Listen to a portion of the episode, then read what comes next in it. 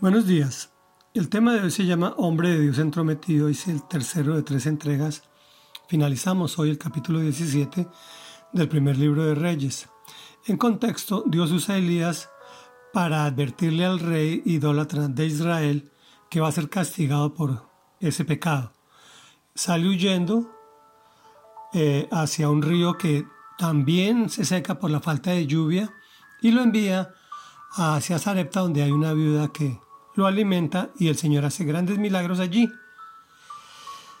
Eh, y todos felices, pero la prueba se extiende, veamos.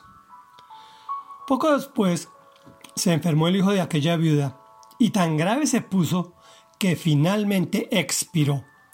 Entonces ella le reclamó a Elías, ¿por qué te entrometes, hombre de Dios?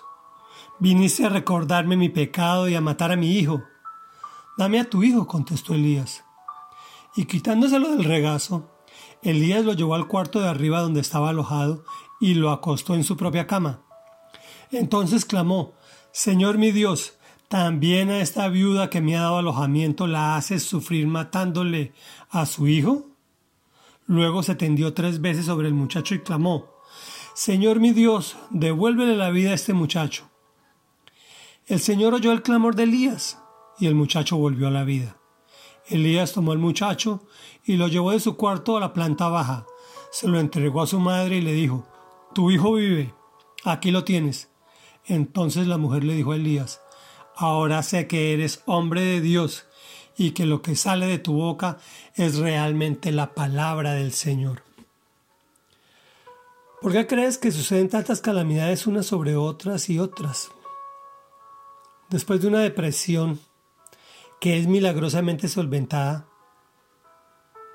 no lo vieron, no vieron la mano de Dios. Obviamente el hijo de la viuda muere. Veamos la actitud de la madre. Es la actitud de una persona agradecida con Dios por haberla provisto de alimento en esa época difícil. Estamos hablando de varios años de donde no había comida. O más bien culpa a Dios.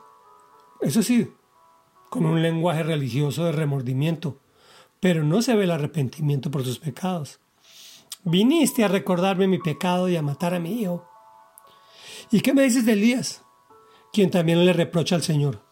También a esta viuda que me ha dado alojamiento la hace sufrir matándole a su hijo. También. Ojo, te estoy hablando de un tremendo hombre de Dios. Yo me imagino al Señor toteado de la risa viendo la administración del profeta tendido sobre el muerto, subiéndosele a ese muchacho tres veces, sabiendo él que lo iba a resucitar. Finalmente, ministró, es decir, hizo reflexionar realmente a la viuda, a su hijo e incluso al mismo hombre de Dios. No te preocupes tanto. Cuando tengas esas crisis, todos las tenemos.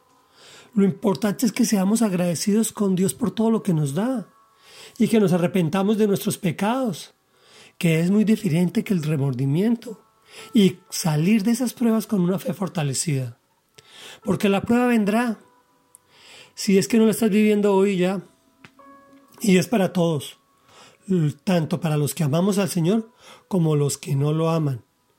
Más bien asegúrate de mantenerte sobre la roca. Oremos. Amado Señor, Rey de Reyes y Señor de Señores, Santo, Santo, Santo. Suceden tantas calamidades a diario, pero tú nos sustentas. Queremos ser personas agradecidas contigo, mi Señor y Dios. Gracias por la provisión, por el alimento, el vestido, en fin, por todo. En esta difícil época de caos y pandemia. No permitas que nunca te culpemos, mi Rey Dios, disfrazando con lenguaje religioso por el contrario, que siempre vengamos a ti agradecidos.